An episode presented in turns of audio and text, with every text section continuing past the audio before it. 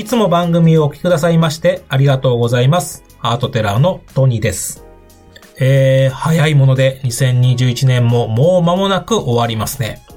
ということは、そろそろあの放送なのではと予想されているリスナーさんもいらっしゃるのではないでしょうか。はい、そうなんです。今年も昨年に引き続き、リスナーの皆様から今年2021年に刺さった美術展を募集したいと思います。皆様が今年見た中で最も刺さった美術展を番組ホームページにあるリクエストフォームからお送りいただくか、Twitter もしくは Instagram にハッシュタグ刺さった美術展2021をつけて投稿してください。えー刺さったはひらがなでお願いいたします。12月7日までに投稿いただいた内容は、芸術新潮の吉田編集長と展覧会プロデューサーの藤本さんがゲスト出演する年末配信の回で紹介したいと思います。